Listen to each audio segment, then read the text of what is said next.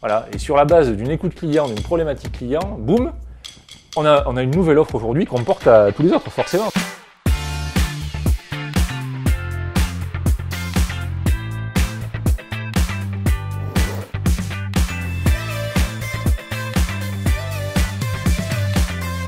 Avant, dans l'ancien mode, celui du dirigeant lambda, effectivement, on a cette vision qui consiste à dire ah, tiens, moi, je sais, ou j'envisage, ou j'ai l'idée que dans 4 ans, le marché, faut qu'il soit là, donc j'investis massivement sur des machines, sur des hommes, sur des logiciels, et j'ai commis cette erreur dans le passé.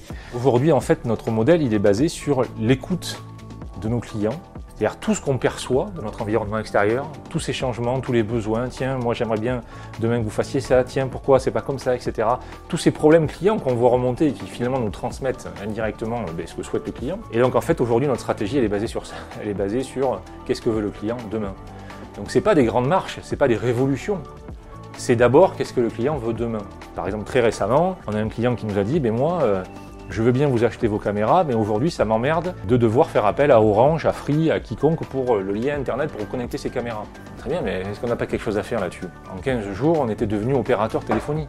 Voilà, et sur la base d'une écoute client, d'une problématique client, boum, on a, on a, une nouvelle offre aujourd'hui qu'on porte à tous les autres, forcément. Donc les métiers, les métiers de l'entreprise grandissent, changent, on, on développe des nouvelles offres, etc., toujours en corrélation avec ce que souhaite le client. Le Lean apporte de l'innovation parce que tout le monde est acteur de l'innovation. On analyse chaque SAV client avec vraiment une, remontée de la cause racine du problème. Tout le monde est acteur, donc en fait, ce ne sont pas des personnes de la R&D qui vont imposer une innovation au marché et aux commerciaux. Ce sont les commerciaux et les clients qui vont nous remonter leurs problèmes du terrain et on va changer nos produits, on va en créer de nouveaux euh, grâce à ça.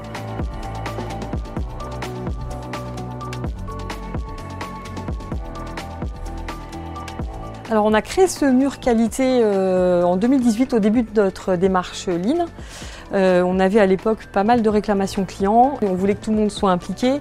Donc on a voulu que ce soit visible, donc on a mis ça bah, dans, le, dans le couloir. Et tous ensemble, en fait, on va venir euh, découvrir les réclamations du jour de, de nos clients. Donc c'est les responsables clients qui viennent, qui nous racontent l'histoire du client.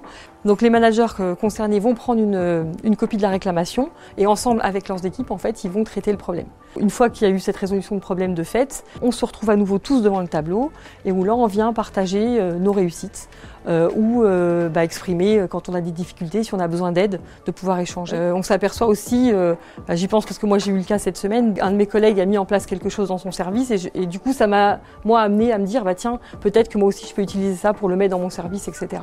Et c'est ça qui fait la différence par rapport à nos concurrents, c'est que nous on est en permanence sur le terrain. Thank